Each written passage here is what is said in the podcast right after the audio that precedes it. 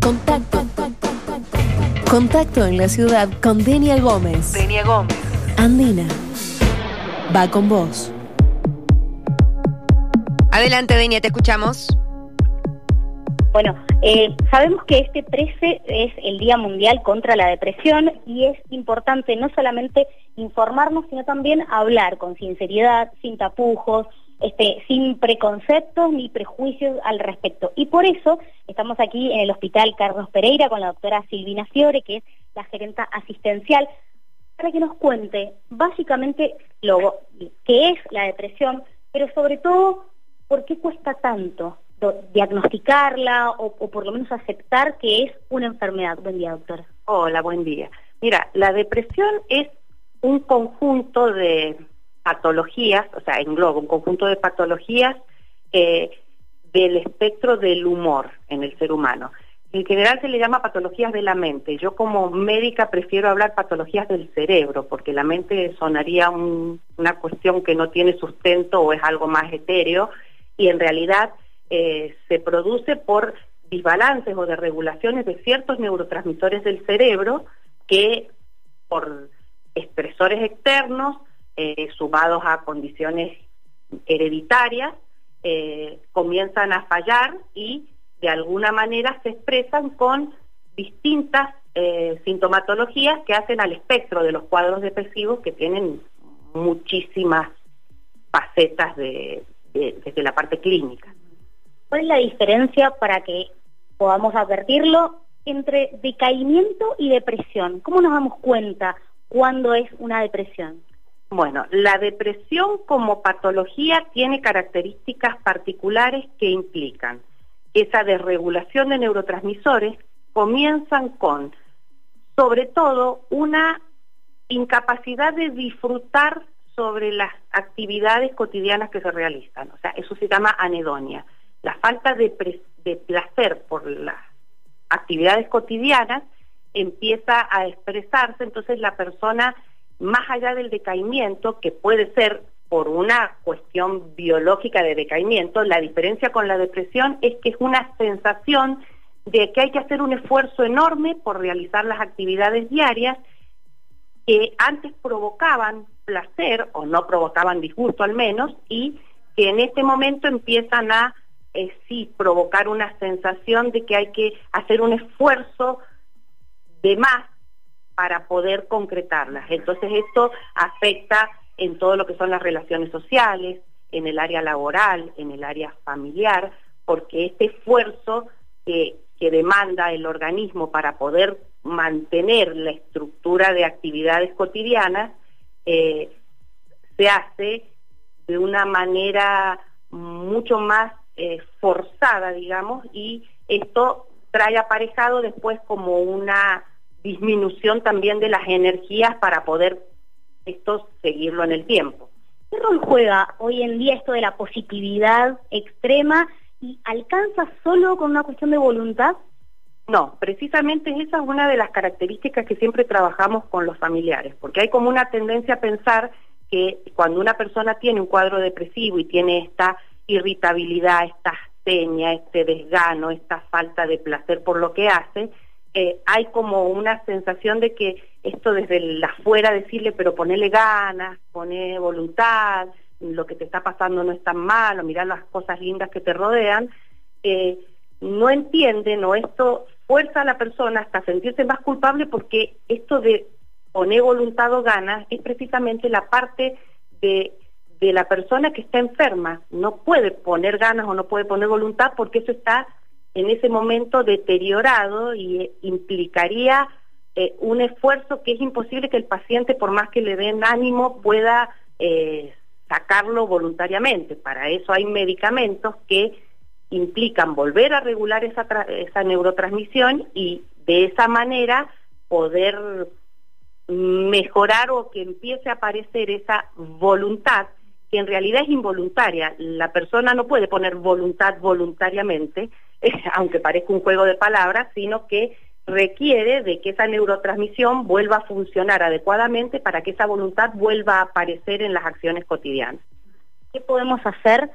amigos, compañeros, gente de alrededor? ¿Cuándo detectamos que una persona podría estar en esta situación? Bueno, mira, en principio tener en cuenta que la depresión es una patología muy frecuente, de alta prevalencia. En el mundo la depresión tiene un promedio del 5% de la población mundial, lo tiene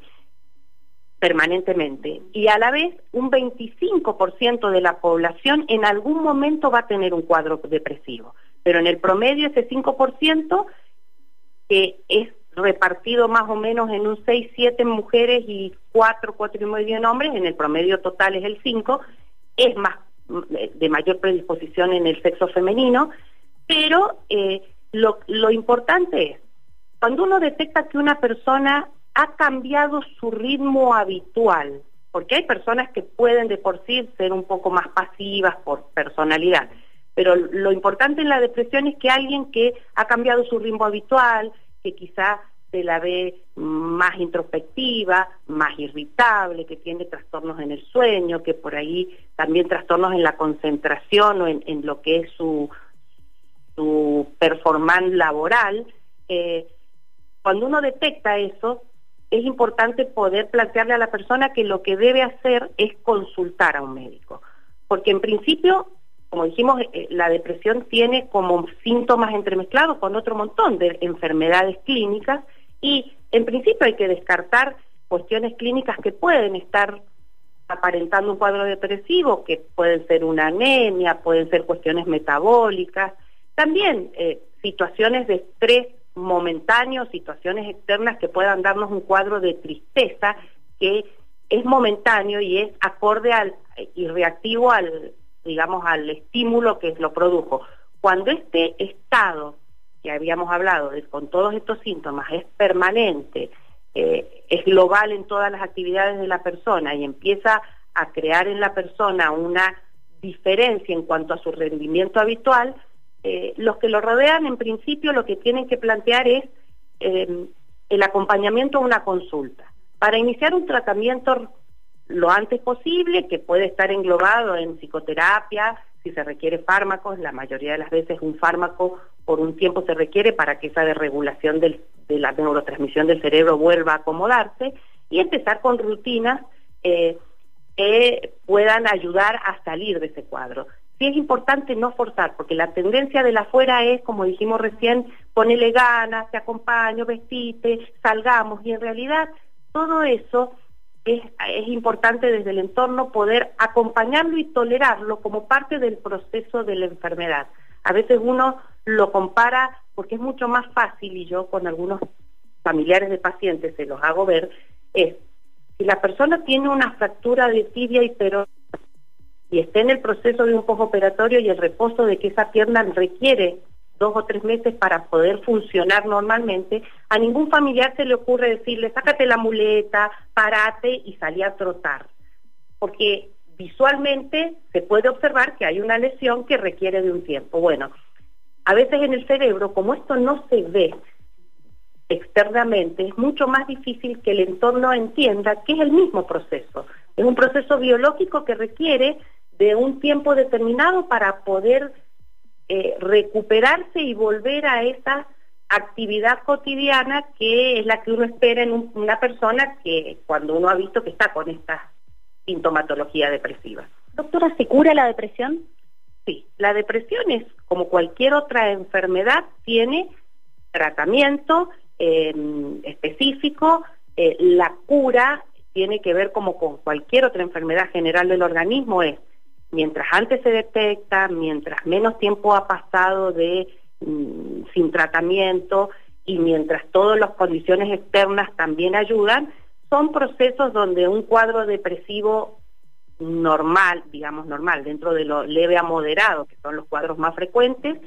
pueden tener un tratamiento de nueve meses a un año de medicación y luego la, la gente retoma su actividad normal, a veces familiarmente y por cuestiones genéticas estos son cuadros recurrentes que cada tanto pueden volver a aparecer, pero también en eso están todas las medidas preventivas una vez que uno detectó un primer episodio para prolongar o tratar de evitar que vuelva a suceder un episodio eh, posterior. Pero así todo hay muchísimos pacientes o personas que transcurren durante su vida con episodios depresivos en determinados momentos donde se instaura el tratamiento y pueden llevar una vida perfectamente normal y sin caer en este aislamiento social cuando uno no hace el tratamiento oportunamente. ¿Qué factores, eh, por lo que sea la experiencia que tiene, hace que las personas usuarias no vengan a pedir ayuda? Digo, cuestiones económicas, la vergüenza. Mira, hoy en día por ahí las patologías mentales ya no están siendo ni tan mal vistas ni, escondidas abajo de la alfombra como en décadas anteriores. Hoy en día se entiende, no del todo, pero hay muchísima más población que entiende que esta es una enfermedad como cualquier otra y que no hay que esconderla y que es necesario tratarla. Sí, en la modernidad y con el ritmo de vida que estamos llevando, lo que uno observa es que más que esconder la patología o, o, no consultar por miedo, eh, hay como una naturalización de los síntomas. El mundo de hoy ha llevado a que los estresores externos son tan permanentes. Hay un nivel de la vorágine del mundo y de la sociedad de hoy nos lleva a no poder parar en ningún momento que las personas, aún teniendo ciertos síntomas, como esta anedonia, esta falta de placer, la irritabilidad, la falta de sueño, recurre a, métodos caseros o a naturalización de, de, todo un proceso, entonces por ahí pasan muchísimos meses donde la gente la verdad que está viviendo de una manera forzada, con un montón de síntomas que no está ni siquiera entendiendo ni la propia persona ni el entorno que, que lo rodea a que esto está siendo un cuadro depresivo, que en general a veces empiezan con trastornos de ansiedad, que en la evolución terminan en cuadros depresivos. Hay muchísimas personas en la población general hoy en día que están transcurriendo un cuadro depresivo y no saben que lo están eh, padeciendo hasta que, bueno, este desgaste de neurotransmisión y ese forzar, no empezar con un tratamiento y no parar un poco la máquina, lleva a potenciar esos síntomas y que esos síntomas sí realmente llegan a, como en cualquier otra enfermedad, que no está atendida a tiempo, al agravamiento de los síntomas, donde sí realmente se reacciona y se ve el cuadro. Doctora, ¿se puede prevenir la depresión? La depresión como, como patología, como cualquier otra enfermedad, tiene algunas aristas de prevenir el impacto quizá de la, de la gravedad del cuadro, porque como hay predisposiciones genéticas, y generalmente la predisposición genética más estresores externos son los que activan la enfermedad, a veces es muy difícil programar que que no haya estresores externos que la activen. Pero sí en la prevención de cuadros graves o en la minimización del cuadro, el mantener una vida ordenada, eh, mantenerse con actividades que tengan que ver con el aumento de endorfinas en el organismo, que tiene que ver con actividades placenteras, con la actividad física, con actividades lúdicas, con un contexto social de intercambio permanente, con trabajos que creen gratificación, todo eso hace que quizás esa predisposición que yo tengo no se exprese en síntomas porque esos estresores eh, del, ambiente están siendo como moderados eh, por eh, la persona con todas estas aristas de, ayuda general de la vida cotidiana. Pero bueno, es como también muy particular las que personas tienen más capacidad de poder resguardarse o controlar esos factores externos y otra gente más sensible que cualquier situación externa, estresores que quizá para otras personas son absolutamente eh, banales, para una persona con la predisposición pueden desencadenar el cuadro. De todas maneras, siempre manteniendo un cierto nivel de armonía con el entorno eh, ayuda a prevenir y eso también en muchas personas puede tener que ver con una ayuda psicoterapéutica previa que hace que el individuo pueda tener herramientas personales para que pueda minimizar el impacto de los estresores por la predisposición genética que traía familiar. Chicos, no sé si ustedes desde allí quieren este, hacer alguna pregunta. Yo me podría quedar toda la mañana con la doc acá hablando porque tenemos un montón de consultas, no sé si ustedes tienen algo, si no, le hago la última desde acá. Súper completo, te dejamos a vos, Dania, para el cierre. Doctora, en las infancias, ¿esto se puede prevenir? Digo, ¿cómo, cómo acompañamos a las infancias para que estos factores estresores eh, no les afecten tanto o como para que tengan elecciones eh, gratificantes? ¿Cómo trabajamos con niños y niñas? Bueno, como esto hablamos que la, predisposición a los trastornos afectivos, y en este caso la depresión, y también los trastornos de ansiedad, son desde que uno nace. En general en los niños, en los cuadros de los trastornos del humor, los más prevalentes son los trastornos de ansiedad que se cree que el, un 35% de los niños en algún momento va a tener un trastorno de ansiedad. Eh, los miedos a quedarte en la escuela, eh, las obsesiones, eh, la preocupación excesiva por, por el rendimiento en la escuela, todos esos son síntomas muchas veces de niños con predisposiciones a tener estos trastornos de ansiedad que si no son detectados en la infancia evolucionan hacia cuadros depresivos. Algunos niños también ya directamente debutan con cuadros depresivos. Como en los adultos, en los niños también está esta predisposición y una genética, eh, o sea, esta genética y, los estresores externos. En realidad yo creo que es muy importante eh, detectar en los niños y en esto tiene que haber una formación y una, un trabajo en conjunto entre todo lo que es el sistema educativo y el sistema de salud para poder trabajar en conjunto en todo lo que es la promoción y la prevención y la detección precoz de los niños eh, eh, cuando uno observa que funcionan eh, de alguna manera como para pensar que más adelante van a crear un cuadro, que eso ya está muy estudiado y en general todos los especialistas observan que un niño con también detectado a tiempo estos síntomas y tratado por especialistas, tienen menos probabilidades de hacer en, la adultez episodios más graves, porque bueno, es un entrenamiento del cerebro y de las propias capacidades de la persona para funcionar. Eh, así que sí es importante, y creo que es lo más importante, es apuntar a la infancia, detectar todo este tipo de síntomas o de formas de funcionar en la infancia que puedan eh, hacer pensar que más adelante van a desarrollar un cuadro y trabajar muy en conjunto con eh, toda la parte docente para que puedan detectar, trabajar con las familias también para que puedan entender que, en la infancia los niños también tienen depresiones, también tienen, y que en general en la niñez em,